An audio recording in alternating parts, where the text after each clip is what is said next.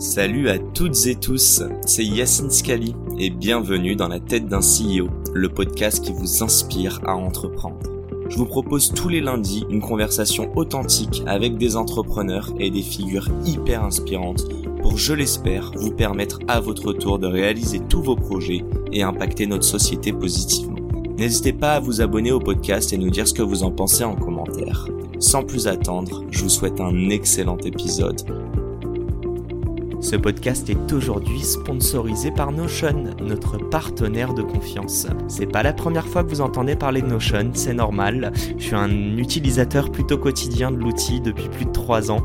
Euh, je l'utilise aussi bien dans le cadre professionnel pour organiser mes podcasts que dans le cadre personnel. Donc vous l'aurez compris, Notion, c'est bien plus poussé qu'un éditeur de texte, c'est bien plus complet qu'un tableur. C'est tout simplement l'outil incontournable pour vous aider à vous organiser, à centraliser vos notes et vos documents, à créer une base de connaissances et à collaborer avec vos employés et vos partenaires. Que vous soyez entrepreneur, sur le point de vous lancer, freelance ou même salarié, Notion est fait pour vous. Ils ont déjà séduit plus de 20 millions d'utilisateurs. Pour commencer à utiliser gratuitement Notion, vous avez juste à taper notion.com slash. Et si vous êtes une startup, sachez que vous pouvez économiser jusqu'à 1000 dollars sur le plan de votre équipe. Pour plus d'informations, tapez notion.com slash. Bonne écoute à tous. Salut à tous, bienvenue dans ce nouvel épisode de Dans la tête d'un CEO, d'une CEO. Aujourd'hui, j'ai le plaisir de, encore une fois, d'être reçu euh, chez Lucie de Too Good To Go. Enchantée. Comment ça va? Ça va super bien. Ouais? Mhm. Bon, l'heure du déj, j'espère que ça va pas trop creuser. euh, Je pense que ça devrait aller. Bon, je te le disais, en plus je te l'ai mis sur LinkedIn, je sais pas si t'as vu, super drôle, je rentre du Maroc, euh, donc avant-hier, et mes voisins, je- au moment où on sort de l'aéroport, enfin on est encore dans l'avion, pardon, euh, ils préparent leur Too Good To Go. Ah, génial. Et j'ai rigolé, je me suis dit putain c'est ouf. Donc c'est sûr et certain déjà que dans notre audience, tu as des clients. Et, euh, et on va en parler. Est-ce que tu peux nous, euh, enfin te présenter un petit peu rapidement, euh, histoire de nous expliquer de quoi on va parler aujourd'hui? Ouais, avec plaisir. Du coup, moi, je suis Lucie Bach, la cofondatrice de Too Good To Go. Et en fait, je suis ingénieure de, de formation et j'ai commencé ma carrière dans l'agroalimentaire. Et c'est là que je suis un peu, euh, sous le choc de euh, à quel point notre système alimentaire fonctionne mal aujourd'hui. Et un des premiers symptômes, c'est le gaspillage alimentaire. C'est qu'aujourd'hui, on jette 40% de ce qu'on produit euh, sur la planète. Et je sais pas toi, mais moi, en fait, quand j'ai découvert ça, je me suis dit, en fait, c'est inconcevable et je ne peux plus cautionner cet ancien système. J'ai envie de permettre à tous de, de construire le nouveau. Et c'est l'idée de Too Good To Go. En fait, on connecte les commerçants de quartier qui ont des invendus en fin de journée et euh, les consommateurs, donc des gens comme toi et moi qui ont, l'ont passé euh, récupérer euh, notre, petit, notre petit panier surprise d'invendus. Euh, et euh, on paye 4 euros sur l'application, on récupère 12 euros de produits. Et c'était vraiment l'idée de construire un système gagnant-gagnant-gagnant où euh, le commerçant ne jette plus ses produits, le consommateur peut en récupérer, faire, peut faire quelque chose contre le gaspillage alimentaire en récupérant trois fois plus de, que ce qu'il paye euh, sur l'application, et où tous ensemble, en fait, on, on génère un mouvement euh, de lutte contre le gaspillage alimentaire. Aujourd'hui, on, sauve plus de 300 000 repas de la poubelle chaque jour. J'allais dire balance les chiffres, qu'on se rende compte un petit peu de l'ampleur, sachant que tu as commencé ça en 2016 quand même. C'est ça. Parce que les gens prennent ça un peu pour acquis euh, bah, avec euh, tout, tout- tout ce qui est changement climatique et, la crise qu'on connaît aujourd'hui. Mais même en 2016, j'imagine que tu es arrivé sur le marché. euh, En fait, on en parlait beaucoup moins. C'est Ouais. assez hallucinant à quel point euh, on en parlait peu euh, et que maintenant c'est devenu euh, le sujet dont tout le monde parle. Donc ça fait plaisir. Malheureusement, c'est un peu tard. Euh, mais bon, on, y- on continue à y croire. Et euh, non, effectivement, en, en moins de 7 ans, en fait, on a construit euh, une, une boîte qui fonctionne dans 17 pays aujourd'hui. Euh, où on en parlait, on a un peu plus de 1200 euh, collaborateurs, donc nos Waste Warriors. Euh, et puis, euh, on sauve plus de 300 000 repas par jour, quoi. Et pour moi, qui me rappelle encore de quand je les comptais un à un, euh, j'étais là, 72 aujourd'hui, c'est trop bien et tout. Mais dire que chaque jour maintenant, en fait, il y a euh, des Américains, euh, des Polonais, euh, des Portugais, euh, des Danois, des Français qui sauvent des paniers euh, et que ça fait 300 000 repas chaque jour, bah, c'est énorme. Et, euh, et donc ça fait trop plaisir. Mm. Et en même temps, ça nous donne envie d'aller encore beaucoup plus loin parce que euh, bah, on a de l'ambition et qu'on sait que ça fonctionne. Donc euh, finalement, euh, tout grand pouvoir amène de grandes responsabilités, euh, comme comme on dit dans Spider-Man. Et, euh, et du coup, bah, on se dit que qu'il faut qu'on aille plus loin, quoi. Euh, et on en a parlé un peu avant. On parle pas beaucoup d'argent, mais moi je t'ai dit, j'ai été choqué, euh, notamment 1200 employés. D'ailleurs, merci à Alex Pro de nous avoir fait cette intro de, Mhm. qualité. Euh, je compare justement à Conto, alors c'est pas les mêmes business, mais euh, tu dis que vous êtes 1200. Mhm. Euh, donc pour que les gens se rendent compte, Conto, ils doivent être un peu plus de 600. Euh, ils ont levé. Je crois que c'est plus de 500 millions, enfin c'est c'est colossal. Ouais. Vous avez levé combien vous? Nous, on a levé à peu près 50 millions d'euros. Euh, Depuis le début Alors, on a relevé 50 millions d'euros et donc euh, on est, on va arriver à 80 millions d'euros là au total Ah, depuis le début. 50 en 2021 Euh, ouais, bah là, on- non, euh, là, on- récemment, on vient de recloser euh, un, un tour de 50 millions. J'en parlais à Louisa, euh, parce que j'ai fait mes petites recherches, Ouais. évidemment. J'aime bien dire que c'est de l'impro, mais on, on prépare notre impro quand même. Faut que vous appeliez Crunchbase. Ils basent Too Good To Go à Londres. Euh, ils disent que vous avez racheté une boîte en 2019. Euh, Je sais pas si c'est le cas. Euh, Save It ou quelque chose comme ça. Ah, non euh, ouais, ok. Oui, oui, c'est vrai. Ok, Une boîte c'est espagnole. parce qu'on en Ouais. parlait, mais il y a quelques infos erronées. Ouais. Donc, donc voilà, je, Ok, bah écoute, je. je sens le national, enfin pas nationaliste, euh, comment dire, patriote. Ouais. ouais, je préfère ça Non, mais que c'est le, mais- c'est le, mais c'est le truc où euh, en fait on, on regarde pas trop tout ça. Oui, oui, En mais fait, les j'imagine. Crunchbase, etc. En fait, c'est, c'est tellement pas notre priorité, mais c'est, c'est fou parce que je pense qu'on devrait le faire. Mais en fait, on, on s'occupe pas trop de toute cette, euh, toute cette partie-là de l'écosystème, quoi. Et, euh, et je pense qu'on va le faire de plus en plus, tu vois, de tout l'écosystème tech. Mhm. Euh, on, on a envie de devenir plus crédible là-dedans aussi. Mais en fait, on s'est tellement focalisé sur l'écosystème food et sur l'écosystème climatique et activisme, comment on fait changer ça, qu'aujourd'hui, on a besoin de rééquilibrer aussi un peu. parce qu'en fait, on est les deux, quoi. On est une. Bah, J'allais dire, tu te sens moins start-up tech que. Bah, pour nous, on est- ou autre, mais- On est une social tech, on est une food tech, mais euh, on a peu pris le côté tech en fait. On s'est vraiment développé sur des communautés de consommateurs, de commerçants euh, et sur l'envie de, de de- d'avoir un vrai impact sur le gaspillage alimentaire. Très clair, on va en reparler. C'était une longue intro, mais euh, comme je dis souvent, ça s'appelle Dans la tête d'un CEO, dans la tête de Lucie aujourd'hui. On va rentrer dans ta tête. J'aimerais comprendre, avant de rentrer, donc tu nous as un peu spoilé, de par tes- J'ai envie de dire, tes pas tant d'expérience professionnelle avant Mm. de créer Too Good To Go. Est-ce que tu peux nous en parler? Je pense que ça va introduire euh, parfaitement le, ton activité entrepreneuriale. Ouais, complètement. Bah, euh, donc effectivement, je, je le disais tout à l'heure, j'ai commencé ma carrière dans l'agroalimentaire. Et donc moi, j'étais dans les usines de production. Euh, j'ai passé deux ans chez Nestlé en graduate programme. Donc en fait, tu fais un tour d'entreprise. Mhm. Et c'est comme ça qu'ils recrutent leurs futurs dirigeants. Ils te font faire, j'ai fait... Six Plusieurs- mois de turnover. Voilà, plusieurs usines, de KitKat à euh, le- les capsules de café, aux bouteilles d'eau en plastique, euh, à passer un peu de temps au siège aussi et à les conseiller toutes les différentes usines. Euh, C'est en Suisse ça ou... non, c'était en Angleterre. J'étais basée en Angleterre à l'époque. En fait, j'ai fini mes études en Angleterre et donc j'ai enchaîné par Nestlé UK en fait. Et alors c'était passionnant parce que maintenant je sais comment on fait des KitKat, euh, je sais comment on fait des capsules de café et des bouteilles d'eau en plastique. Euh, mais c'est là que j'ai pris conscience de, euh, moi j'adore l'alimentation, je considère que c'est le sujet qui nous réunit tous en fait parce qu'on est tous confrontés, tu vois. Mhm. Qui que tu sois, euh, quel que soit l'endroit où tu habites, quelle que soit la classe sociale, on est confronté à l'alimentation euh, au quotidien. Et donc, euh, je trouvais que c'était un, un très bon, euh, très bon sujet à aller explorer. Et en fait, j'ai rendu compte, je me suis rendu compte que le, le système alimentaire qui existe aujourd'hui, il n'a ni queue ni tête, quoi. Et donc, euh, j'ai envie de, de participer à construire un nouveau système alimentaire. Et Ouais. donc, ça, ça commence par réduire le gaspillage alimentaire qui, qui n'a pas de sens, quoi. Mais du coup, si je comprends bien, le gaspillage alimentaire, c'est un des trous dans la raquette?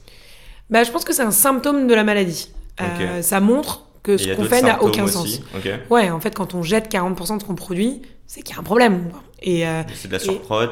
c'est de la surproduction, c'est le fait que on, notre mesure de performance du système alimentaire aujourd'hui, c'est quel est le- le- l'argent que ça génère et à quel point est-ce qu'on fait le ma- un maximum de bénéfices. Quoi. Mhm. Et en fait, on a on n'a pas de mesure de performance de qu'est-ce que quel est l'impact sur la santé des gens, quel est l'impact sur la planète.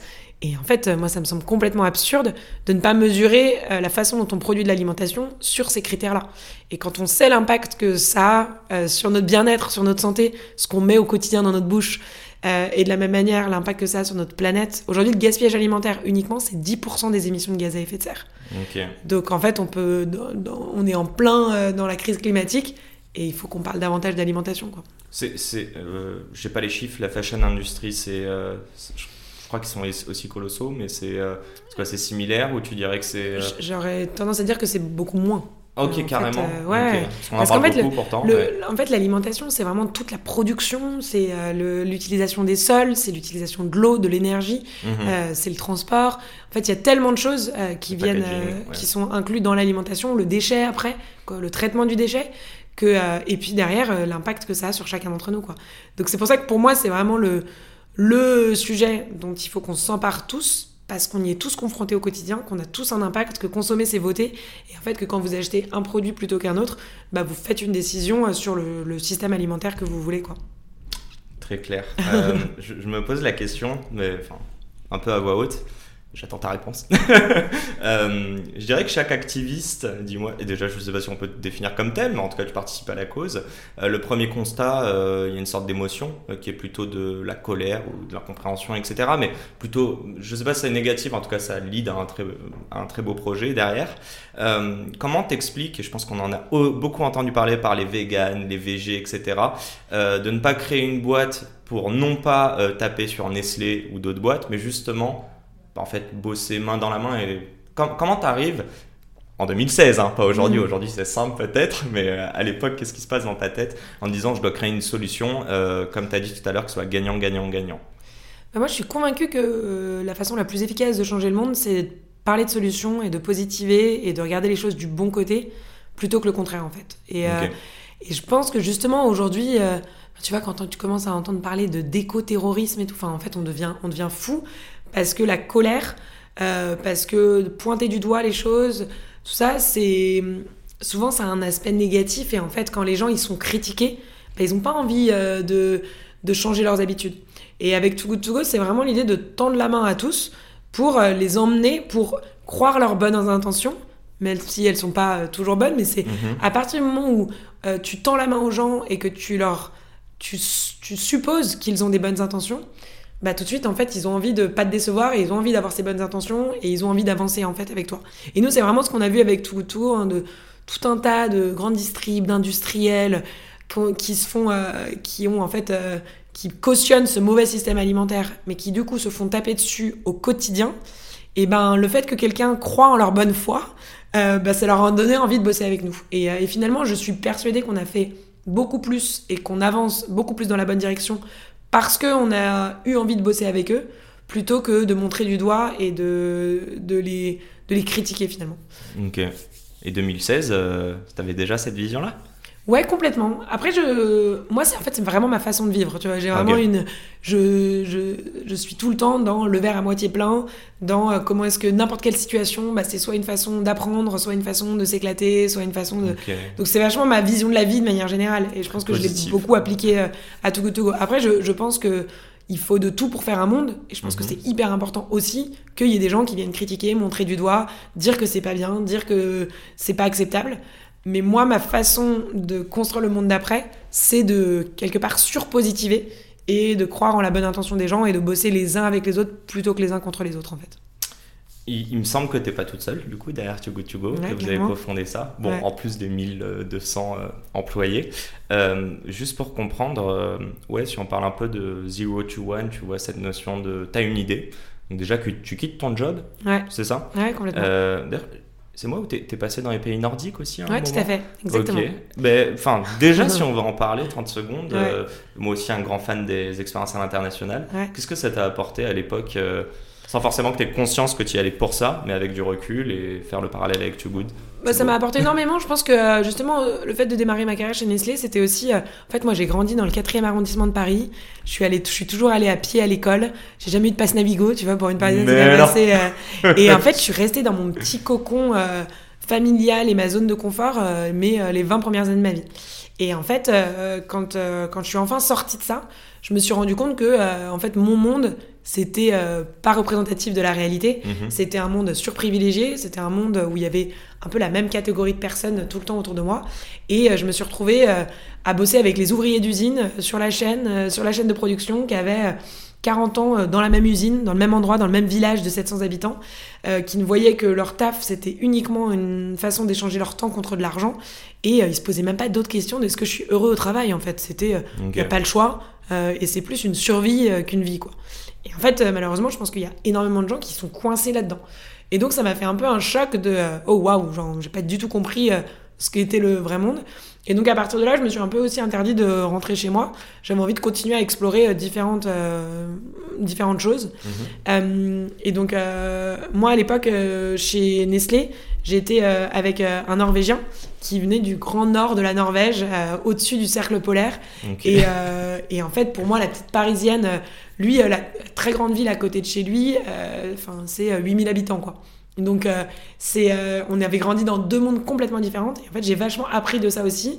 Je me suis beaucoup plus confrontée à la nature, parce que les grands fjords norvégiens, les aurores boréales, ça te Mhm. fait comprendre quand même qu'il y a un truc incroyable dont t'as pas du tout conscience quand tu passes, quand tu évolues dans une ville où tu es entouré de béton, où euh, tu te retrouves coincé dans le métro avec zéro euh, espace de vie euh, possible. Et en fait, là-bas, tu reprends conscience un peu de ton, de ton être animal, qui est que ton environnement, c'est la nature, que, euh, et c'est très plaisant et c'est bourré de sens, en fait, comparé à nos vies qui sont pleines de non-sens. Et donc en fait, quand j'ai quitté Nestlé, avec cette idée de monter une, une, une appli qui permet de connecter euh, co- commerçants et consommateurs, bah, je suis allée naturellement m'installer euh, là-bas, en Scandinavie, qui me permettait d'avoir une nouvelle, un- une nouvelle expérience dans un autre pays. Et puis là-bas, ils sont très bons à conjuguer impact écologique, technologie, ils sont en avance sur tout. euh, Enfin, c'est vraiment un petit paradis. euh, C'est euh, la Norvège, c'est le pays le plus heureux sur terre depuis euh, dans les dans tous les classements que tu trouves, avec parfois la Finlande ou la Suède. Et euh, ils sont 5 millions d'habitants et tout fonctionne quoi. Donc c'était à la fois très agréable d'aller là-bas et de me rendre compte aussi de à quel point en France, euh, quand même beaucoup de choses qui fonctionnent pas bien, Mhm. même s'il y en a d'autres qui fonctionnent. Et, euh, et en fait, là-bas, j'ai commencé à essayer de chercher des cofondateurs et euh, trouver des gens avec qui je pourrais faire le projet. Et en fait, euh, donc j'ai pitché le projet à plein de gens. Et très rapidement, je me suis aperçu qu'il y avait des gens qui étaient en train de faire exactement la même chose que moi au Danemark. Ok. Donc euh, ma première réaction c'est oh là là, il y a déjà des gens ça- qui sont en train ouais. de bosser, j'ai même pas commencé, j'ai déjà des concurrents, euh, c'est vraiment pas de chance, il faut que j'aille plus vite, etc. Et en fait, je suis allée à une super conférence qui s'appelait Collaboration is the new competition. Ok, nice. Et un peu cette idée de, bah, en fait, quand vous voulez faire des trucs qui, pour les bonnes raisons, bah, faites-le les uns avec les autres plutôt que les uns contre les autres. Et ça allait vachement dans ma philosophie de positivisme et de comment est-ce que tu tournes un problème en une solution. Et du coup, je me suis dit, bah, en fait, ces gens-là, c'est peut-être euh, mes futurs euh, cofondateurs. Et en fait, c'est ce qui s'est passé. Moi, je les ai appelés, je leur ai parlé de ce que j'étais en train de faire. euh, et eux m'ont parlé de ce qu'ils étaient en train de faire. Et c'était tellement similaire qu'on s'est dit, en fait, faisons-le ensemble. Et c'est comme ça que l'aventure de Too Good To Go a démarré en Scandinavie, qu'on a lancé euh, le Danemark et la Norvège euh, euh, quasiment en même temps. En Avant la France, du coup. En démarrant au Danemark puis en Norvège, ouais. Et en fait, c'est euh, en février 2016, il y a la loi Garot, euh, qui est la loi anti-gaspi qui passe en France. Donc là, tout le monde commence à parler de, de- d'anti-gaspi dans mon pays. Et comme je disais, j'avais pas trop prévu de rentrer. Mais là, je me suis dit, bah, le time to market est, est trop parfait. Et donc, je suis revenue en avril 2016 euh, en France pour lancer euh, l'application ici aussi. Mais les premiers pitchs, les premiers commerçants que j'ai convaincus, c'était, euh, c'était en Norvège, justement. Je, je trouve ça ouf l'approche de te dire, parce que enfin, même moi je- à ma petite échelle, je parle d'entrepreneuriat avec mon podcast, mais tous les jours je suis là sur les réseaux, je me dis putain, ils ont des super équipements, ils font 10 000 fois plus de vues que moi, et tu sais, t'as ce truc qui... Ouais, tu te compares, donc tu te sens un peu comme une merde, ou tu te dis ah merde, ça va être très dur. Et En fait- euh, ouais, souvent la, la- la solution, je trouve, c'est de les contacter. En fait, Mais c'est juste de parler avec. Et en fait, quand il réfléchit, ça n'a pas trop de sens de, Mhm. d'être jaloux ou de se dire Ah, il faut que je fasse mieux. En fait, C'est la cause que tu sers. pour toi. Ouais. Dis-toi qu'il y a de plus en plus de gens qui vont écouter de podcasts. Donc, en fait, tu fais grandir euh, le gâteau. Et euh, toi, du coup, ça t'aide aussi à, à, développer de plus en plus. Et effectivement, apprends d'eux. Enfin, moi, vraiment, cette philosophie, elle m'a toujours énormément servi. Et je pense que il faut. Enfin, que si on se mettait tous dans cette philosophie de faire les choses les uns avec les autres plutôt que les uns en compétition avec les autres, bah, on aurait beaucoup plus de plaisir et de succès dans nos vies, en fait. L'idée, c'est pas d'accroître ta part du gâteau, mais d'augmenter le gâteau. Exactement. Ok, ouais, j'aime bien. Euh, Qu'est-ce que je voulais te dire? J'avais une petite question. Normalement, ça arrive plus tard quand j'oublie ma question. Mais là, au bout d'une quinze, vingtaine de minutes. Je sais pas si c'est bon signe ou mauvais signe, mais. Non, non, enfin, je sais pas si c'est bon signe ou pas. En général, quand j'ai ma question en tête, je veux la garder. Euh, merde Euh, Bon, écoute, c'est pas très grave. Ah, si, si, si, France, ouais. Euh, non, non, ouais, en, en gros, je voulais savoir, est-ce que tu penses que si tu avais lancé Too Good To Go en France, euh, la population aurait été, l'aurait aussi bien accueilli que euh, en Scandinavie, par exemple? C'est intéressant. Euh, je pense que oui. Bonne ma question. Ouais. euh, en fait, la France, c'est très rapidement devenu notre plus gros marché. Euh, ça l'est toujours aujourd'hui. Euh, Il y a eu une adoption incroyable et des petits commerçants de quartier et des grands comptes et des consommateurs. Aujourd'hui, il y a un Français sur cinq qui a Too Good To Go. Euh, et tu vois, le, le- limite, le plus gros frein euh, à l'entrée au marché, c'était euh, le nom. Parce que, eh, Too Good To Go, pourquoi vous avez pris un anglais Bah, Non. maintenant, make sense. Et, euh, lancé en Scandinavie, du coup. mais- Exactement. Et puis qu'en plus, on avait dès le début une ambition euh, internationale, en fait, en se disant, euh, c'est un, un problème qui n'a pas de limite géographique. Mhm. Euh, notre solution, elle doit fonctionner partout. Et c'est pour ça qu'on s'est si vite développé de manière internationale aussi. Aujourd'hui, on est dans 17 pays. Et, euh, 15 Europe et 15 Europe et États-Unis, Canada, Canada. et. Mhm. Et, euh, et finalement, aujourd'hui, on n'a plus trop la remarque. Les gens, ils ont compris. Enfin, ils arrivent à parler de Too Good To Go. Et voilà, mais au début, c'était euh, Too Go To Go. euh, ah, comment ça s'écrit, etc. Donc ça, c'était le plus Les gros Français. frein. Ouais, exactement.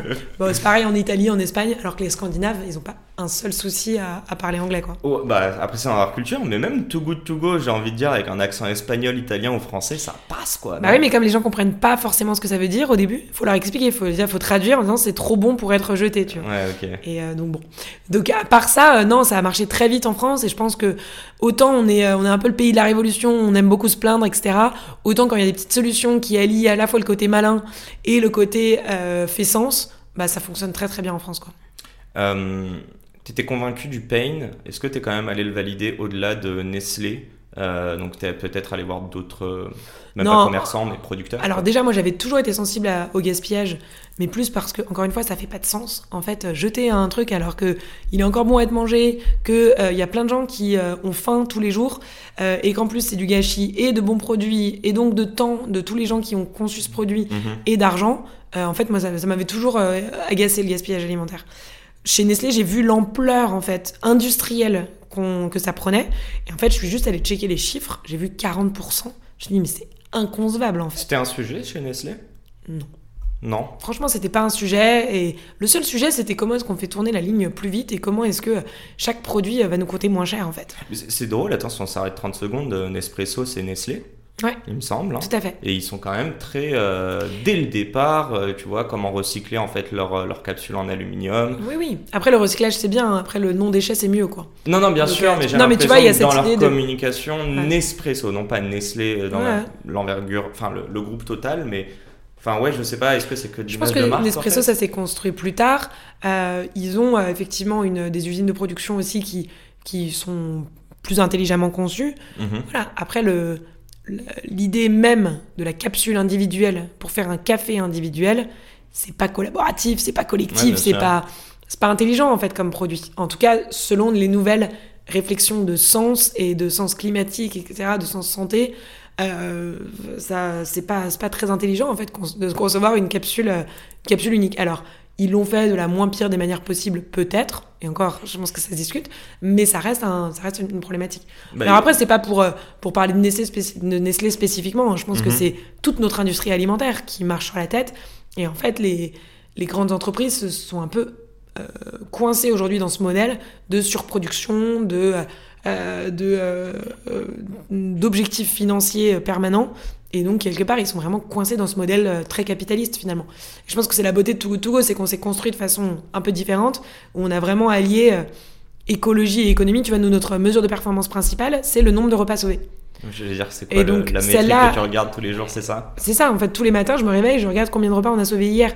Et ça, c'est certes totalement aligné avec notre chiffre d'affaires, puisque Mhm. notre modèle économique, c'est qu'on prend environ un euro Pourcentage, euh, par euh, panier sauvé sur l'application. Mais euh, au final, euh, toute l'é- toute l'équipe, toutes les semaines, on fait le point sur combien de repas on a sauvé la semaine dernière. Et finalement, c'est tellement plus inspirant et engageant de se dire je bosse pour sauver des repas plutôt que je bosse pour euh, maximiser le chiffre d'affaires de mon entreprise. Euh, très clair. D'ailleurs, sur les, les capsules Nespresso, je sais pas si tu as vu, il y a.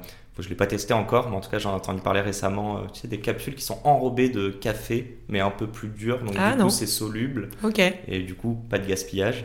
Mhm. Mais euh, du coup, il faut racheter une le- nouvelle machine. Sinon, t'as le café filtre, c'est sympa. Et, euh, Oui, oui, oui. Et euh, on s'y habitue très vite, hein, tu verras. Et puis en plus, tu peux même utiliser le reste du, du café pour te faire un exfoliant sous la douche, c'est top. Un quoi? Un exfoliant. Avec Je- le café qui reste, tu le, tu le, tu te, tu le passes sur, la, sur ta peau Ouais, sous la je- douche. C'est vraiment génial. pas ça. Si tu vas voir, tu vas devenir écolo. Euh, Qu'est-ce que je voulais te dire? Ouais, euh, petite question. Déjà, tu as mis une solution sur le, le marché. hein. Est-ce que euh, j'ai l'impression que la solution elle est en bout de chaîne? Mhm. après la prod. Est-ce qu'il n'y a pas Ouais. une solution qui pourrait arriver en amont? Euh, Non pas que ce soit toi, mais peut-être d'autres boîtes qui pourraient se créer. complètement. euh, De toute façon, le gaspillage alimentaire, il a lieu sur toute la chaîne alimentaire. mhm. Donc en fait, il faut, il faut avoir des solutions à chaque maillon de la chaîne, malheureusement. C'est quoi, dès les matières premières, tu dirais euh Ouais, complètement. En fait, euh, honnêtement, on marche sur la tête un peu de toutes les. Enfin, tu vois, quand on jette des fruits et légumes parce que la carotte elle a deux jambes ou parce que la pomme elle est pas parfaitement ronde, enfin, en fait, ça n'a aucun sens. Euh, mais nous, on est, on s'est vraiment focalisé sur le consommateur parce qu'on considère qu'on veut changer les mentalités en fait, changer les mentalités en profondeur. Et en fait, alors d'une part, il y a 30% du gaspillage alimentaire, c'est chez nous. Donc c'est parce qu'on range mal le frigo, parce qu'on fait trop de courses, parce qu'on y va quand on a faim, Mhm. parce que euh, on connaît pas la différence entre une date limite de consommation et une date de durabilité minimale. Donc sur vos produits, il y a une date, mais il faut regarder s'il y a marqué à consommer de préférence avant le ou à consommer jusqu'au. Mhm. Pas, ça veut pas dire la même chose. Euh, Mais on n'a pas été, enfin, on n'a pas été. n'a pas été éduqué, en Oui, fait. voilà, il n'y a pas eu d'éducation vis-à-vis il faut réapprendre et se réapproprier son alimentation pour euh, faire les choses euh, de la meilleure des manières. Et en fait, on considère que si l'alimentation et le gaspillage alimentaire notamment devient une préoccupation de plus en plus forte chez le consommateur, Mhm. bah derrière tout le reste de la chaîne va s'y mettre aussi parce qu'ils répondent à leurs clients en fait. Et euh, est-ce que tu as vu un changement, euh, je suis passé de, de- de paradigme, de mentalité Allez, moi je parle de moi. Quand j'étais Ouais, petit, ça c'est une dédicace à mes parents. D'ailleurs, ma mère, je lui en ai parlé, et elle est cliente. Ok, trop bien. Et je, lui ai- et je, me souviens petit, je ne voulais pas manger, tu sais, les yaourts qui étaient en théorie périmés, mais Ouais. non, en fait c'est une DLC, mais depuis Ouais. un ou deux jours. Et euh, bah, mes parents les mangeaient du coup. Est-ce que tu trouves que ça a changé les mentalités vis-à-vis de ça? Est-ce que euh, une boîte comme Too Good To Go, mais comme, euh, enfin, je sais qu'il y a d'autres boîtes. Là, tu parlais des fruits et légumes. Ouais. J'ai plus le nom, mais je sais qu'il y a une boîte qui pr- reprend un peu les, les fruits Ouais, et légumes auprès des producteurs qui Ouais, il y en a sont moches. et Après, il y a de plus en plus d'initiatives là-dessus. Nous, là, ce qu'on a fait avec Too Good To Go, c'est qu'on a, on a fait un pacte sur les dates de consommation avec euh, tout un tas de distributeurs, d'industriels. Et on a fait imprimer sur tous les produits euh, qui peuvent être consommés après la date. Après cette date, observer, sentir, goûter. Et en fait, un yaourt, tu l'ouvres, tu regardes. S'il a l'air Si normal, bleu, tu le sens. Mhm. S'il sent, euh, pareil, une, une bonne odeur, tu le goûtes. Et en fait, il n'y a aucun souci à consommer le yaourt des, mourir, semaines après la date, en fait. Et, euh, et cette idée de... En fait, les dates, ça, ça date des années 60. Avant ça, il n'y en avait pas. Et en fait, on se débrouillait avec nos sens. Et, euh, et en fait, un yaourt qui est périmé, qui n'est plus bon à être mangé, mais tu le sens directement, en fait. Tu l'ouvres, euh, ça sent plus du tout bon. Et, euh, Donc c'est un Et- système en fait qui nous a Mais éduqués sur Ouais, c'est comme si on faisait. consommation, quoi. Alors maintenant, tu fais plus confiance à un industriel qui met une date sur ton produit qu'à tes propres sens, en Ouais, fait. ouais. Ça n'a, enfin, c'est pas, ça a pas de Ça sens. n'a aucun sens. Exactement. et donc, euh, et c'est vraiment cette idée de, euh, en fait, on sait faire, hein, on est équipé en tant qu'être humain pour euh, savoir ce qu'on doit manger et ce qu'on doit pas manger. Mhm. Donc, euh, en fait, reconnecte-toi à toi-même. Euh, en général, tu peux plus te faire confiance à toi qu'à un industriel qui a notamment des enjeux financiers derrière. Euh, juste savoir, il se passe quoi sur l'appli, enfin sur l'appli, sur en tout cas les, donc vos, vos réseaux partenaires, Mm. les commerçants, lorsqu'ils n'arrivent pas à épuiser leur stock qui arrive à, à date de péremption? Alors, donc nous, la, plus, la quasi-totalité des paniers qui sont mis en ligne sur l'application, ils sont récupérés. Donc en fait, aujourd'hui, on a plus une problématique de comment est-ce qu'on va convaincre davantage de commerçants pour ajouter des paniers sur l'appli, plutôt que euh, d'aller sauver les, les quelques paniers qui restent. Ça arrive qu'il en reste et qu'ils ne soient pas récupérés, mais tu regarderas, la plupart des gens se plaignent plus du fait que quand ils se connectent sur l'appli, il n'y a plus rien à sauver, Mhm. que le contraire. Et donc nous, on a une- un gros enjeu d'aller chercher de plus en plus de monde. Euh, après, les quelques fois où c'est pas récupéré, bah, ça, ça, ça va comme ça aurait été si on n'avait pas existé, c'est-à-dire que ça part à la poubelle aussi. Ok. Bon, on, on le réduit, mais on a on n'a pas trouvé la solution Ouais, t'as pour t'as quand même anéantir ça. quoi. 90% des paniers qui sont récupérés sur l'application. Ok. Sachant qu'en plus, on passe après les associations, donc les associations ont déjà pris une grosse partie. D'accord. Et ensuite, euh, quand elles le peuvent, il y a plein de soirs où elles peuvent pas passer euh, ou euh, de produits qu'elles peuvent pas récupérer. Et tout le reste va dans des paniers Too Good To Go. Et la quasi-totalité euh, de- des paniers sont récupérés. C'est quoi le, le. On appelle ça des clients? Oui, on appelle ça des clients. Mhm. Ok. Je vais dire des partenaires, mais non, des clients. Bah, on a Euh, les partenaires commerçants et on a les utilisateurs de l'appli, si tu veux. Ok, bah les partenaires commerçants. Euh, ouais, mais parce que l'argent, elle vient de nous, users, mais elle passe d'abord par les commerçants avant de rentrer chez vous. Passons. Euh, c'est quoi le. Depuis 2016, le client dont tu es. Je sais pas si c'est le plus fier, mais en tout cas le plus agréablement surprise? Tu sais où tu te dis. ah ouais, ok, lui il accepte. euh, je peux dire, hein, je sais qu'il y a du sushi, sushi shop, etc. Euh, avant ça, euh, je pense que vous avez commencé peut-être avec les boulangeries ou autres. Mais ouais, j'arrête de te tirer les verres du nez. Ouais, non, mais c'est compliqué à dire. Je pense pas que j'ai vraiment de réponse là-dessus. Je pense que il y en a beaucoup qui s'engagent de manière différente, mais ça va vraiment du petit commerçant de quartier qui est trop engagé et qui et qui fait des, enfin qui qui joue complètement le jeu et qui est top avec ses utilisateurs, qui les sensibilise davantage aussi. L'idée, c'est que quand tu viens récupérer ton panier, bah on te demande, euh, si tu vas récupérer un panier de sushi, on te dit, est-ce que tu veux des baguettes? Ou pas Parce qu'en fait, si tu rentres chez toi, ça potentiellement, euh, t'en as déjà ou ça sert à rien de t'en mettre. Est-ce que je te mets un sac ou pas Et en fait- je crois que euh, sur l'appli, excuse-moi, hein, mais Ouais. il y a aussi euh, la notion de ramener ton Tupperware. Complètement, c'est Ouais. ça. Et donc, est-ce qu'ils demandent aux gens, ah, vous avez pas ramené votre boîte? Ah, bah la prochaine fois, pensez-y, c'est important, ça fait moins de déchets. Enfin, tu vois, de vraiment. Nous, l'application, c'est vraiment l'idée de. euh, on vient t'attirer dans ce nouveau monde, et ensuite, on te pose des questions, on t'inspire, et sans jamais que tu te sentes jugé, on va te, tu vas te dire, est-ce que vous avez besoin d'une serviette? Et en fait, rien que le fait de poser la question, t'as 50% des gens qui disent non, j'en ai pas besoin.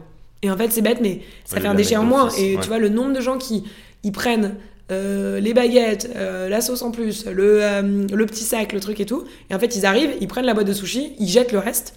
Et ils ont leur sauce soja à la maison. euh, ils, en fait, ils mangent leur sushi avec les doigts.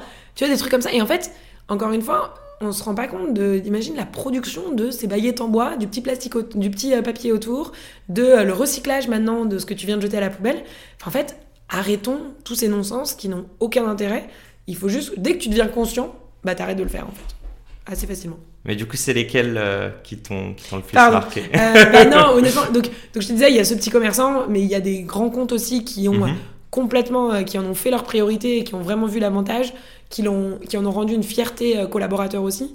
Donc voilà, en vrai, j'ai pas, j'ai pas vraiment de nom à te donner, mais je pense qu'aujourd'hui, on travaille avec euh, vraiment la quasi-totalité des grandes marques françaises, que ce soit la grande distribution ou la restauration hors domicile, donc tout ce qui est euh, sushi shop, Paul, euh, etc. Et, euh, et, et franchement, on est, on est hyper fiers de ces partenariats. Et nous, ce qu'on fait, c'est que on veut leur permettre de parler davantage de gaspillage alimentaire, d'être fiers de ça. Et donc, euh, on, fait beaucoup de création de contenu, en fait, euh, pour tous les moments clés euh, autour de l'alimentation. Et on leur donne. Et en fait, ils sont toujours présents à, à communiquer au maximum sur, sur, sur, cette, sur les supports qu'on lui donne, qu'on leur donne. Et ça nous fait une vraie communauté qui, qui s'enrichit les uns les autres grâce à nos supports. quoi. Ok, trop cool. Et les, tes early adopters? Euh, Euh, Chez les consommateurs? Euh, non, oh, les deux. D'ailleurs, j'allais dire aussi c'est quoi la typo euh, chez les Non, bah, et chez les commerçants? Du côté commerçant, on a vraiment commencé par les commerçants indépendants au début. Mhm. Les petits boulangers, bouchers de quartier. C'est des quantités moins lourdes, c'est des process moins lourds à mettre en place, c'est quoi? Ça dépend, mais oui, oui, non, c'est en fait c'est très facile et surtout tu parles aux décisionnaires tout de suite. Ouais, ok. Alors que pour parler aux décisionnaires de chez Carrefour, t'en as des rendez-vous avant de- d'arriver à une décision. Euh, donc voilà, après rapidement on a évolué sur, sur les plus grands comptes. Euh, Il y en avait beaucoup qui avaient déjà des objectifs RSE de réduction du gaspillage alimentaire, donc on a pu vraiment surfer là-dessus. Euh, et puis après, chez les consommateurs, on a commencé un peu par les bobos écolos, parce qu'en fait, on, on, on pitchait Too Good To Go comme ça aussi. On disait que c'était la solution pour chacun de lutter contre le gaspillage alimentaire. Et on est resté très loin du, du côté prix, en fait. Mhm. Et puis, quand on a voulu passer plutôt à un mouvement de masse et aller toucher davantage de gens, là, on a dit, en fait, euh, c'est votre opportunité de faire les deux. Et d'avoir un peu Manger le côté euh, radin malin, tu vois Ouais. et d'avoir le côté, euh, mais tu le fais aussi avec un truc qui te rend fier et qui te donne du sens. Et en fait, quand tu récupères ton panier Too Good To Go, t'as vraiment ce côté à la fois, t'es trop content, waouh, regarde tout ce que j'ai eu et tout, et à la fois, euh, t'es hyper fier en se disant, waouh, je viens de faire un truc quand même. euh, T'imagines, tout ça serait parti à la poubelle, et grâce à moi, en fait, ça va être mangé. Donc, euh, donc, donc ça, a, ça, ça a évolué au fur et à mesure.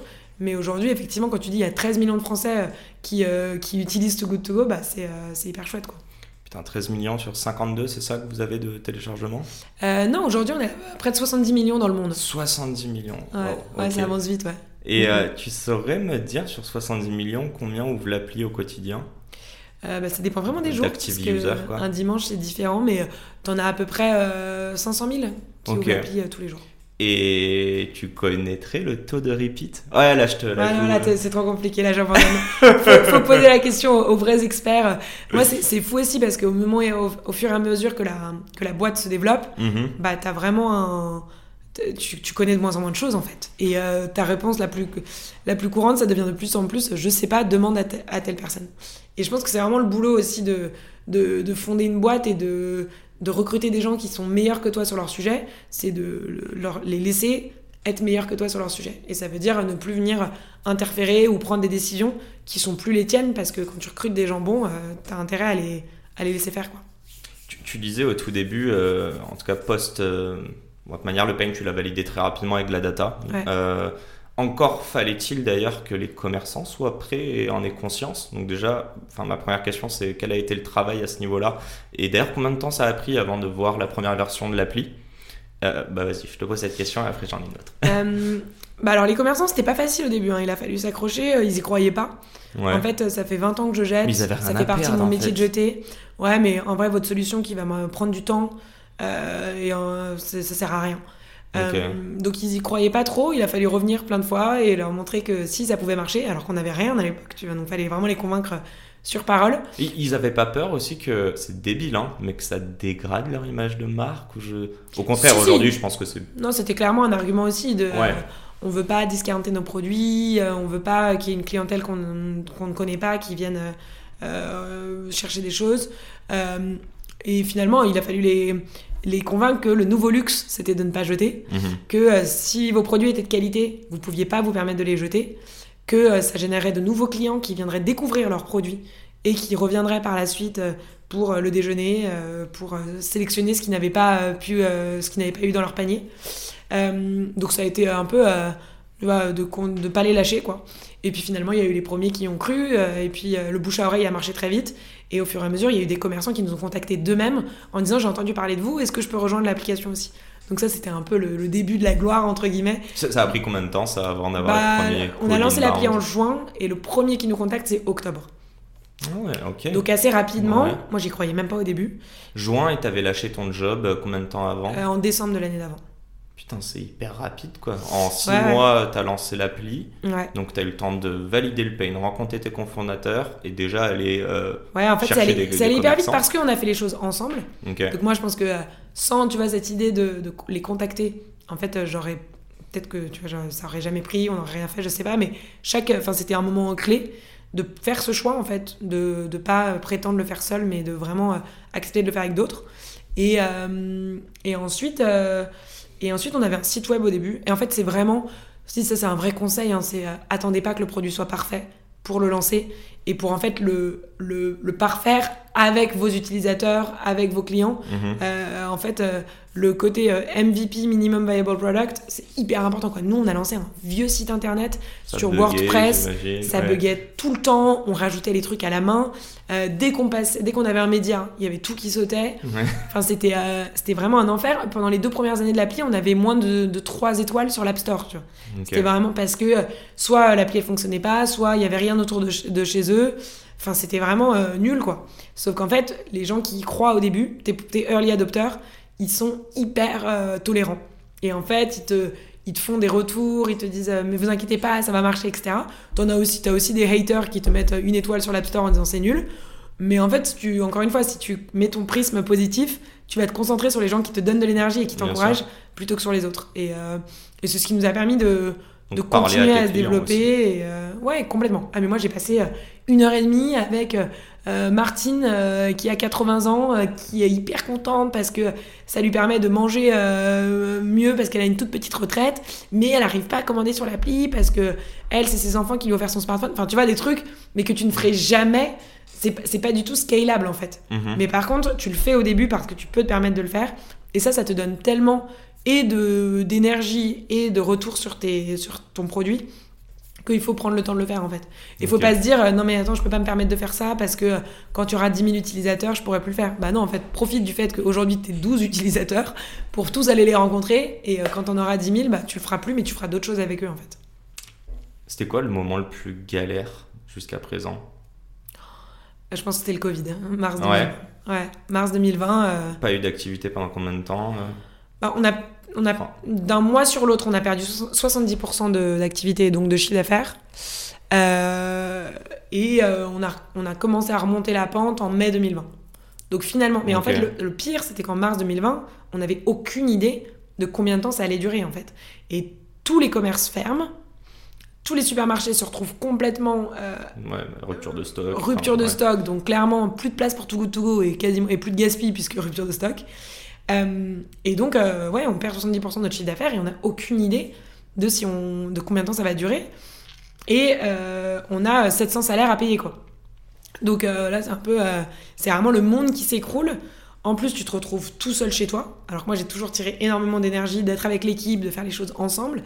T'as les gens qui flippent pour leur, relation, pour leur, pour leur situation personnelle aussi. Mhm. Les grands-parents euh, qui, sont, euh, qui le Covid, etc. Donc, à la fois en termes d'équipe, où t'es plus ensemble et es, tout le monde est dans une angoisse euh, hyper bizarre, et à la fois en termes macro d'entreprise et de chiffre d'affaires, etc., c'est hyper flippant. Tu fais quoi pendant ces mois-là, quand t'as aucune vision sur le, le lendemain Bah franchement, j'ai jamais autant bossé, en fait, parce que tu on commençait en plus euh, il y avait tous mes collègues de, du management euh, ils avaient des enfants ils étaient à la maison. Donc en fait la journée on pouvait à peine se parler et on, on était en call de 20h à 23h euh, pour réfléchir à qu'est-ce qu'on faisait quels choix on faisait quels étaient les leviers pour réduire les dépenses quels étaient les leviers pour reprendre de l'activité. Donc c'était vachement de réflexion mais c'était pas fun quoi. C'était la première fois depuis le début de To Go To Go que je prenais plus de plaisir à, faire les choses quoi. J'en avais juste marre. Enfin c'était une situation euh, horrible. Et en plus euh, à la base je devais partir aux États-Unis pour lancer la boîte là-bas. On s'était dit que le lancement des États-Unis c'était mars 2020 donc si tu veux c'était un peu la pire date euh, de l'univers on l'a lancé finalement en septembre 2020 donc oh, on a pris on a pris six mois. Mais justement à l'été 2020 on s'est rendu compte que bon bah d'une part on s'était un peu habitué à ce new normal et qu'ensuite ça allait durer quoi. Et donc. Euh, excuse-moi, tu as lancé les US. Pour moi, ils ont pris du temps avant de réouvrir leurs frontières. Ouais. Et la frontière était fermée, effectivement. Comment vous avez full distance euh Ah non, non, non, non, non, j'y suis allée, mais j'avais pas de visa. Et à chaque fois que je, je, devais, à chaque fois que j'y allais, je devais sortir de Schengen pendant 14 jours, euh, mais pour pouvoir rentrer aux États-Unis après. Et donc, je me suis retrouvée à croiser des listes de pays qui acceptaient les ressortissants de Schengen et qui étaient. faire le pour aller où je pouvais aller aux US. Et donc, franchement, ça n'avait aucun sens. Mais en fait, on s'est dit, si on n'y va pas maintenant, on n'ira peut-être pas. Parce qu'on ne sait pas combien de temps cette situation va durer. On ne sait pas comment les marchés vont réagir aussi. Euh, et donc, finalement, c'est soit on y va, en prenant, euh, en, se disant, bah, on va y aller avec le Covid, on va aller faire 14 jours de quatorzaine en dehors de Schengen, machin, euh, et on va galérer, mais c'est pas grave, on y va quand même. Et moi, je suis assez bulldozer, hein. je, les obstacles, je les vois pas trop. En fait, s'il faut faire un truc, bon, on y va, quoi qu'il arrive. Euh, j'allais dire, t'as pas remis en cause l'idée d'aller aux US ou même tout le business plan On l'a clairement remis en cause. Mais quand on s'est dit, l'autre option, c'est de pas y aller, et peut-être jamais, on s'est dit non, en fait, il n'y a pas de cas. On a des nouvelles contraintes. Et il faut juste qu'on arrive à jouer avec, en fait. Donc, euh, donc voilà, j'ai passé 14 euh, jours sur des îles euh, qui sont, tu vois, c'est les dom-tom, donc tu as le droit d'y aller en tant que français, parce que, mais c'est pas Schengen, donc tu peux passer la frontière. Quoi. Mais, Dans les Caraïbes ou trucs, Ouais, j'étais à Saint-Barthélemy, euh, qui est genre euh, un peu l'île où je ne serais jamais allée sinon. et tu te disais vraiment, mais qu'est-ce que je fais là en fait? Il y a ma boîte qui est en train de couler en Europe. je suis censée lancer les, les, trucs. Bah non, on avait pris un Airbnb avec deux collègues et amis incroyables, Camille et Jonas, qui, qui ont pris le pari avec moi, quoi. Mais c'était, on se disait vraiment, mais Là, on est en train de nous aller lancer les États-Unis alors que le monde est en train de s'écrouler. Enfin, tu vois, c'était, c'était un peu osé. Mhm. Mais de toute façon, nous, c'est un peu euh, ce qui nous caractérise chez Too Good To Go. Tu vois, on, on, y va un peu au culot et en général, ça fonctionne. Quoi. Donc, c'est ce qui s'est passé. Ça a été quoi ton pic de. Je sais pas si c'est de bonheur, quelque chose qui t'a galvanisé depuis 2016 où tu t'es dit oh putain, ouh là là là là là bah moi ce qui m'a ce qui me motive au quotidien c'est vraiment l'impact qu'on a en tant que en tant que boîte. Euh, en janvier 2020, on a officialisé notre pacte sur les dates de consommation euh, au ministère de la Transition écologique. En compagnie de euh, la secrétaire d'État à la transition écologique, Brune Poisson, en compagnie du ministre de l'Agriculture et de l'Alimentation, en compagnie du président du Conseil national de l'alimentation, Guillaume Garot. Et là, et en fait, devant tous les DG en gros de l'industrie agroalimentaire française, euh, et de la grande distrib, je prenais la parole pour leur euh, officialiser le travail qu'on avait fait ensemble, pour leur dire que euh, l'écologie ne pouvait plus être partisane et qu'il fallait que tous ensemble, que tous ensemble ici, on était en mesure de changer le système alimentaire en France. Et que du coup, il fallait qu'on le fasse. Et en fait, juste me retrouver là, stress, quoi. avec tous ces gens qui étaient totalement inaccessibles, euh, qui s'étaient déplacés et qui prenaient de leur temps pour écouter ce que j'avais à dire sur le, système, le futur du système alimentaire. Mhm. C'était juste totalement lunaire et totalement incroyable. Et euh, je pense que ouais, c'est un des plus, mes plus gros moments de fierté euh, depuis le début. Quoi. Et, et en vrai de vrai, il y en a pas qui étaient là, qui te regardaient, je sais pas si c'est de haut ou en mode mais qu'est-ce qu'elle vient nous faire chier avec sa cause alors qu'on s'en fout. Alors je pense pas parce que comme ils avaient choisi d'être là, Ah ok, ils l'ont choisi, c'est pas juste. Ouais, Ouais, en mais fait, c'est on pas les- de la com, c'est pas. Bah, euh, je pense qu'il y a toujours une partie d'eux, mais je pense que quand même, quand t'es, tu vois, PDG aujourd'hui d'un énorme groupe de l'agroalimentaire, entendre ça, c'est un peu rafraîchissant quand même. Et c'est un peu, euh, en fait, mon boulot, c'est pas que d'être, euh, tu vois, en France, on est tellement machin, connard de PDG, machin, etc. En fait, euh, c'est un peu, ça te rend fier aussi, et de te dire, bah, j'ai participé à ce projet, on va réduire le gaspillage alimentaire grâce aux dates. Je fais un peu euh, aussi ma part de, euh, de faire aussi des choses bien, tu vois. Donc je pense qu'ils étaient, ils étaient assez fiers et que moi je dis tout le temps euh, aux salariés ici, la passion c'est contagieux. Et je pense que c'est assez vrai en fait. Quand tu parles à des gens passionnés, bah tu te, t'es passionné aussi et ton boulot devient vachement plus intéressant quoi. Et très belle intro- introduction. On parle de passion. Déjà, dis-moi si je me trompe, mais pour être un bon entrepreneur, faut être passionné de la cause bah quand ouais, même. sinon c'est pas drôle. hein. Ouais. Mm, sinon c'est fatigant. Et comment tu gardes un équilibre justement euh, dans ta vie perso? Est-ce que, euh, est-ce que tu ghostes des messages le week-end Euh, Enfin, comment tu fais pour te dire euh, non, non, en fait, ce moment-là, euh, je sais pas, je suis avec mes potes. euh, Enfin, tu vois ce que je veux dire? Vraiment, est-ce que tu arrives à te mettre des limites? Est-ce que tu arrives à te dire c'est une cause qui prend peut-être 80% de mon temps, mais ce 20%-là, Mm. il est assez important pour que je sois productif sur les 80 qui restent. Ouais bah non c'est, clairement pas simple hein, parce qu'en fait c'est tellement. euh, c'est tellement secret. non, mais je, je l'ai pas forcément, mais c'est tellement génial comme aventure qu'en fait, t'as envie d'y passer tout ton temps, quoi. Mhm. Et euh, c'est hyper euh, addictif, finalement. Et, euh, et donc, tu deviens, t'en viens naturellement à délaisser euh, les autres parties de ta vie. Euh, et finalement, c'est pas viable sur le long terme. Parce qu'en fait, un projet, ça peut jamais satisfaire toutes les parties de ta vie et toutes tes envies et tous tes besoins. Et je pense qu'il y, a un moment où quasiment il faut, le faire. C'est ton projet avant tout. Et en fait, tu vas faire des sacrifices. Et, mais il faut en être conscient que tu fais tes sacrifices. Et moi, je pense qu'il y a un moment où j'ai perdu la conscience du fait que j'étais en train de compromettre les autres parties de ma vie. Euh, et qu'en fait, je restais heureuse parce que j'étais trop contente de mettre toute mon énergie et tout mon temps au service de ce projet euh, qui me- qui m'enrichissait énormément, qui me donnait de la reconnaissance, qui, Mais qui avait ton un vrai entourage impact. l'a compris. Enfin, je veux dire, il n'y a pas eu bah, mon, d'impact néfaste mon entourage, ils ont été vraiment en soutien et j'ai eu beaucoup, beaucoup de chance. Euh, et en même temps, je pense que je les ai délaissés et que je m'en suis rendu compte après. Et que en fait, ils ont été super, donc ils ont accepté ça. Mais c'était plus moi qui n'ai pas accepté ça. En fait, je j'étais pas très fière de la, de la proche que j'étais devenue, euh, de la personne que j'étais devenue pour mes proches, en fait. Et c'est là où je pense que c'est très important de, de souvent se faire un peu des petits bilans avec soi-même de euh, est-ce que ça me va euh, la vie que j'ai? Est-ce que ça va la façon dont je mets mon temps? Et moi, on m'a souvent demandé comment vous avez l'équilibre vie pro-perso. Et en fait, je disais, mais pour moi, je n'ai pas une vie pro et une vie perso. En fait, j'ai qu'une vie dans laquelle il y a différentes euh, personnes et différents projets. Mais euh, je, il faut, enfin, je n'ai pas vocation à, à- à couper. Et aujourd'hui, j'en suis un peu revenue. Je pense quand même que c'est important de couper, de faire la part des choses, Mhm. d'avoir des moments où tu penses pas du tout à ta boîte. Je pense qu'après, encore une fois, ça dépend de la phase de l'entreprise. hein, mais aujourd'hui, en fait, Too Good To Go, ça fonctionne sans moi. Quoi. Et en fait, c'est aussi réaliser que tu n'es plus indispensable à euh, ce petit bébé. Et tu vois, moi, je le compare vachement à, euh, au fait d'être parent. Et que, en fait, au début, tu dédies toute ta vie à ce- ce- cette personne qui a besoin de grandir. Et qu'il y a un jour, bah, il quitte la maison et qu'il a plus besoin de toi et qu'il te dit, mais laisse-moi tranquille.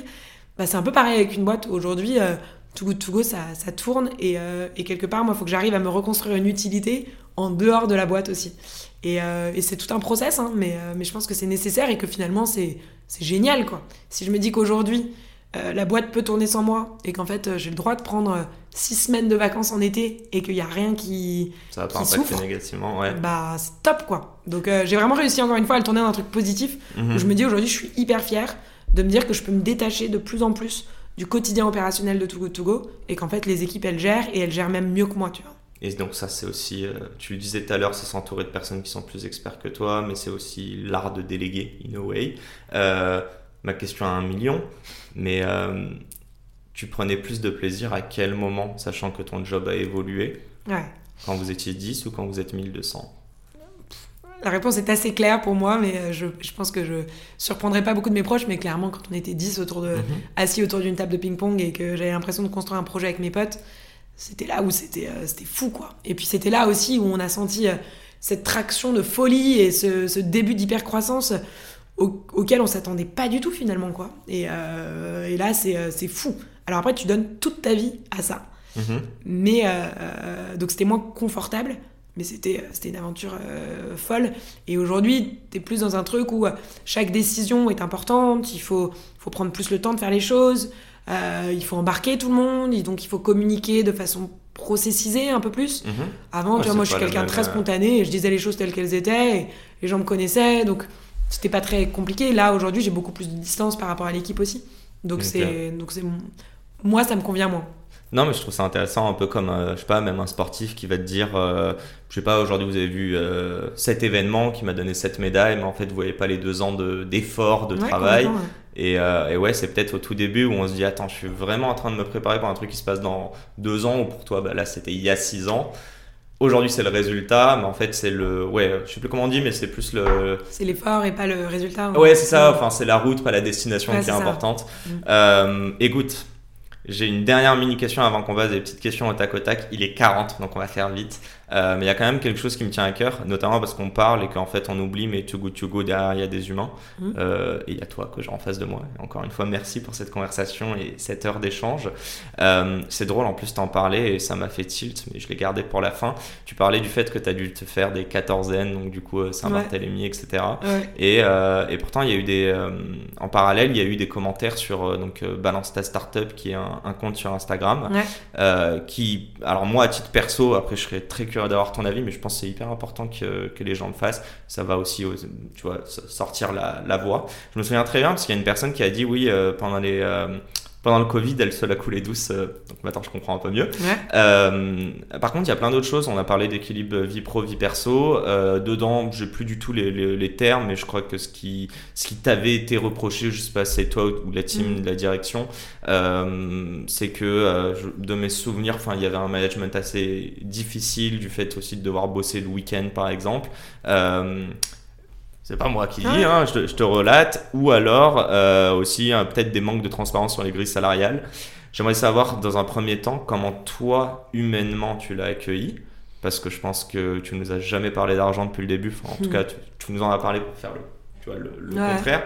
Et, euh, et comment vous avez réussi à gérer ça en interne? Est-ce qu'il y a eu des. des, euh, tu vois, est-ce qu'il y, a- il y a des choses qui en ont émané, positives, j'espère, du Ouais. coup Euh, alors, plein de, de choses à dire là-dessus. Euh, clairement, c'était un moment euh, hyper difficile. Euh, en plus, moi, j'étais aux États-Unis à l'époque, donc il y avait l'équipe de management France ici qui a dû gérer le, la tornade que c'est. Parce qu'en vrai, bah, avant tout, émotionnellement, en tant que personne, tu vois, c'est hyper dur de lire ces témoignages parce que d'une part, c'est jamais ce que tu as voulu. Donc tu te dis, en fait, j'ai merdé. Parce que si, quels que soient les faits, si c'est ça le ressenti de certains, c'est que c'est que j'ai fait des erreurs quoi. Et tu vois, on dit tout le temps, ce qui compte, c'est pas l'intention, c'est la perception. Et donc, si ça a été perçu comme ça, c'est que machin. Donc, ça, c'était un peu le premier sentiment. Après, t'as forcément un côté colère parce que tu te dis c'est hyper injuste. Tu vois, quand qu'il y avait des gens qui disaient, ouais, elle est partie en private jet euh, dans des îles, machin. Et tu te dis, non, mais vous êtes sérieux, mais c'était le pire moment de ma vie, en fait, d'être coincé à Saint-Barthélemy, alors qu'il y avait euh, la boîte qui, qui souffrait et en Europe et aux US, tu vois. Mhm. Et t'es là, mais comment tu peux juger un truc sans connaître? Enfin, donc t'as aussi un peu ce côté colère, tu vois. Et en même temps, euh, après, tu, tu, bah, tu reprends le, le, le lead là-dessus. Tu te dis, euh, voilà, il y a eu un ressenti. On n'a jamais prétendu être parfait euh, chez Too Good To Go, chez le management. Quand t'as une boîte qui se développe aussi vite, bien évidemment, tu fais des erreurs. Et là où je te rejoins un peu, tu vois, nous on a toujours dit, on veut avoir une culture du feedback, on veut avoir une culture où les gens peuvent dire les choses qui vont et qui ne vont pas. Mhm. Et donc finalement, bah, balance ta startup, quelque part c'est un feedback comme un autre. Alors c'est pas un feedback fait selon les règles de l'art, parce que normalement, tu, tu voilà, as tout un process pour faire un bon feedback qui est bien pris, Mhm. mais finalement ça reste du feedback. Et donc si on n'est pas assez transparent sur les grilles salariales, si euh, il y avait des gens qui ont parlé de copinage par exemple aussi, euh, donc si les gens ont ce ressenti, euh, si les gens ont cru que je me la coulais douce pendant le Covid, ben machin. Donc c'est comment est-ce que on aurait, comment est-ce qu'on pourra faire mieux pour effectivement qu'il y ait plus cette impression-là. Euh, et donc en interne, en fait, ça a été vraiment un truc honnêtement qui à terme euh, est positif parce que ça a été euh, déjà ça a été terrible pour plein de gens plein de salariés de la boîte, tu vois, qui, qui sont hyper attachés à cette entreprise euh, qui ne reconnaissaient pas euh, la, vérité dans ces témoignages et où tous leurs amis leur disaient ah mais je crois que ta boîte elle était super bah t'as vu en fait c'est de la merde aussi enfin, mhm. et donc c'était euh, c'était douloureux pour beaucoup et notamment pour l'équipe dirigeante clairement mais finalement on en a on a vraiment pris chaque témoignage et on en a on a fait des des workshops autour de bah, comment est-ce que les salaires sont construits aujourd'hui, autour de euh, comment est-ce que euh, on forme tout le monde au, harcèlement euh, au, boulot, à, enfin, à clarifier les choses en fait. Et on a organisé énormément de sessions de questions-réponses, de sessions de co-construction. Et finalement, on en est sorti renforcé en termes de culture, où les gens étaient contents qu'on ait quand même pris ces points parce que il y a toujours une part de vrai, tu vois. Il y a toujours une terme de bah, hein, il y a un moment où on n'a pas fait les, les, bonnes choses. Et donc, et donc finalement, c'était en interne, c'était plutôt positif. En externe, franchement, ça a été euh, hyper dur. Mhm. Euh, il y, a des candidats qui se sont retirés des process de recrutement. Aujourd'hui, on nous pose encore la question quand on postule chez Too To Go, comment vous répondez aux témoignages sur Balance ta Startup? Donc c'est un truc qui reste en fait. Et, euh, et qui est ouais, une plaie qui se refermera jamais complètement, je pense, parce que ça a été hyper douloureux pour nous de, de, de, lire tout ça. Quoi. Ben écoute, non, mais merci en tout cas d'en parler. Moi, je retiens euh, aussi ouvertement. Euh, je retiens euh, surtout qu'au début, tu as quand même commencé en disant en fait, il y a la notion de prisme. Euh, T'es peut-être pas d'accord avec le, même la forme, mhm. mais s'ils le disent, quelle que soit la manière dont ils l'ont dit, c'est qu'il y a un fond de vérité. et, et, ouais, non, je trouve ça cool. On va pas se mentir, il y en a pas beaucoup. Il y en a beaucoup qui se sont retrouvés sur Balance ta Startup, il y en a pas beaucoup qui en ont parlé derrière. Euh, donc, euh, donc voilà, et en réalité, euh, pour toutes les personnes qui nous écoutent et sûrement qui bossent en startup, on te donne souvent l'image de. Bah, tu parlais de table de ping-pong. Bon, je sais pas si c'était vraiment vrai, mais non, mais il y, a, y, a, y en a plein qui subissent justement même du harcèlement moral ou des gens beaucoup de burn-out, surtout sur ces derniers depuis le Covid. Donc, donc voilà, bref, la boucle est bouclée. Et je sais que tu as un rendez-vous dans genre 5 minutes, mais on va tracer. Je te pose mes 2-3 dernières questions à retrouver sur les réseaux. Et du coup, c'est parti pour ces dernières petites questions, Lucie. La première est la suivante.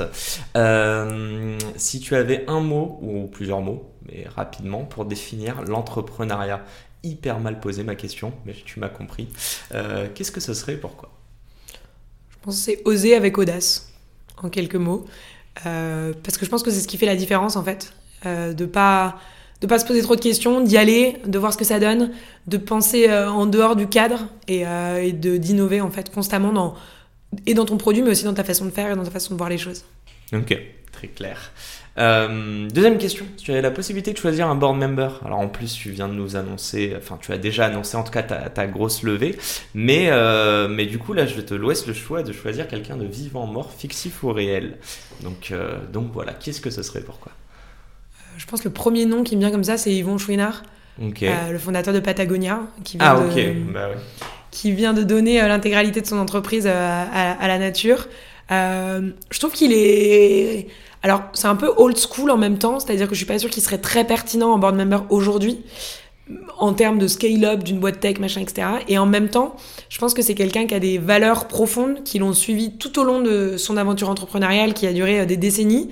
Euh, et que avoir quelqu'un comme ça qui te ramène tout le temps à tes valeurs, à pourquoi est-ce que tu fais ta boîte, euh, c'est essentiel en fait dans une aventure entrepreneuriale. Et qu'en fait des board members qui vont t'aider à scaler, etc. T'en trouveras plein, mais des gens qui sont vraiment, euh, tu vois, sains au fond et qui ont un peu l'âme pure, c'est de plus en plus rare. Et je pense que lui, de ce qu'on en entend, en tout cas, je le connais pas personnellement, mhm. mais il m'a l'air assez, il m'a l'air assez ancré dans ses valeurs et je pense que c'est essentiel. C'est un Canadien en plus, je crois, un Québécois. Donc, euh, je sais même pas. Je crois vraiment, il parle. Euh, bah, vu le nom, euh, je peux. Ah, c'est possible, c'est vrai. Ma, ma, main à couper. du coup, tu me vois venir sur cette prochaine question, mais tu serais capable de céder tout, ou en tout cas une partie de Too Good To Go à, à, la planète. Alors, je sais pas exactement comment il l'a fait, c'est à des œuvres caritatives. Enfin, ouais, alors en fait, le. Bon, la réponse est moi je trouve ça incroyable et j'aurais aimé pouvoir le faire. Euh, le, euh, la vérité, c'est que je, je, suis plus en mesure de le faire aujourd'hui puisque je suis plus la seule actionnaire de l'entreprise. Euh, c'est un peu ce qui est, ce qui est magique hein, dans l'aventure Patagonia, c'est que finalement, c'est pas vraiment une start-up. C'est une boîte qui a mis euh, des dizaines d'années à se, à se développer. Dans le, dans, le, dans le principe de la start-up, il y a l'idée de se développer vite et mhm. donc de faire venir des fonds extérieurs et donc de lâcher une partie de tes parts en tant que fondateur. Et donc finalement, même si moi je le voulais aujourd'hui, on pourrait jamais donner l'intégralité de Too Good To Go à la nature parce que euh, parce que c'est pas ce qui est c'est pas ce qu'on a promis aux actionnaires qui sont rentrés euh, au capital en fait. Et, tu penserais quoi justement d'installer ça dans des termes sheets par exemple? Donc les termes pour justement euh, signer une levée de fonds, que toutes les personnes autour de la table se mettent d'accord, même si c'est reverser ne serait-ce que des bénéfices et non pas une partie de la boîte? Oui, oui, ça c'est tout à fait possible et d'ailleurs euh, on le fait nous aussi. Il y a une partie de, de nos bénéfices qui, euh, qui, sont reversés à différentes œuvres. Il y a des, euh, en fait, on a plein de mécanismes pour redonner et pour contribuer vraiment de manière large à la société, de par les initiatives qu'on fait qui ne sont pas rémunératrices, de par euh, les euh, l'aide qu'on apporte euh, aux associations pour résoudre l'insécurité alimentaire, de l'argent qu'on a donné au moment de la guerre en Ukraine. Enfin, il y a tout un tas de choses, mhm. et ça, on peut tout à fait le faire et on continuera à le faire. Par contre, voilà, donner les parts de l'entreprise, c'est autre chose, et ça, aujourd'hui, c'est plus possible chez Too Good Très clair. J'ai deux dernières mini questions. La première est la suivante. C'est quoi le conseil que tu aurais aimé entendre euh, en 2016 à tes débuts dans l'entrepreneuriat? Hmm. Tu m'as dit pas un conseil bateau alors.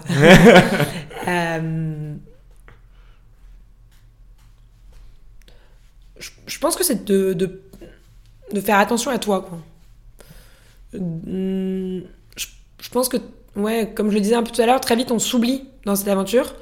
Et moi, je regrette pas du tout la façon dont j'ai géré mon bien-être, mais avec le recul, j'ai pas réalisé que je m'oubliais un peu personnellement. Et, euh, je pense que c'est important de, de, se, de se reconnaître en tant qu'individu mhm. euh, et pas qu'en tant uniquement que la fondatrice de Too Good To Go en fait. Et je pense que tu te fais très rapidement par euh, tes salariés, par les médias, enfermé dans une partie de toi-même, puisque c'est une partie de moi-même d'avoir monté Too Good To Go, mais euh, ne pas oublier l'autre partie, qui est aussi euh, ta personne euh, en soi. Quoi. Et ma dernière question à 1 million. elle mange quoi, Lucie, le soir, quand elle se balade sur l'appli Too Good To Go? Bah, Franchement, j'ai la dent très sucrée, donc des pâtisseries, je pense. Donc des boulangeries plutôt ouais. on a beaucoup de... Bah, en fait, on a beaucoup de pâtissiers top et en fait, c'est des produits hyper frais, donc euh, ils ont euh, des, des, des, produits euh, restants. Et, et, franchement, aller récupérer ta petite boîte de trois pâtisseries en ayant la surprise, c'est toujours, c'est toujours un grand kiff. Donc voilà mon petit péché mignon. Bon, un grand merci. Est-ce que tu as pris du plaisir? Bah ouais, carrément. Merci à toi. Bah, en tout cas, merci pour ce, ce témoignage d'une heure et à la semaine pro pour un nouvel épisode. Merci à toi. Salut. Bye. Et c'est la fin de cet épisode. Les amis, j'espère qu'il vous a plu. J'espère qu'il vous aura inspiré. Si cet épisode vous a plu, n'hésitez pas à nous soutenir en nous mettant 5 étoiles sur les plateformes, en vous abonnant évidemment et en nous laissant des commentaires. C'est très important et ça fait toujours plaisir. Hâte de vous retrouver la semaine prochaine. Ciao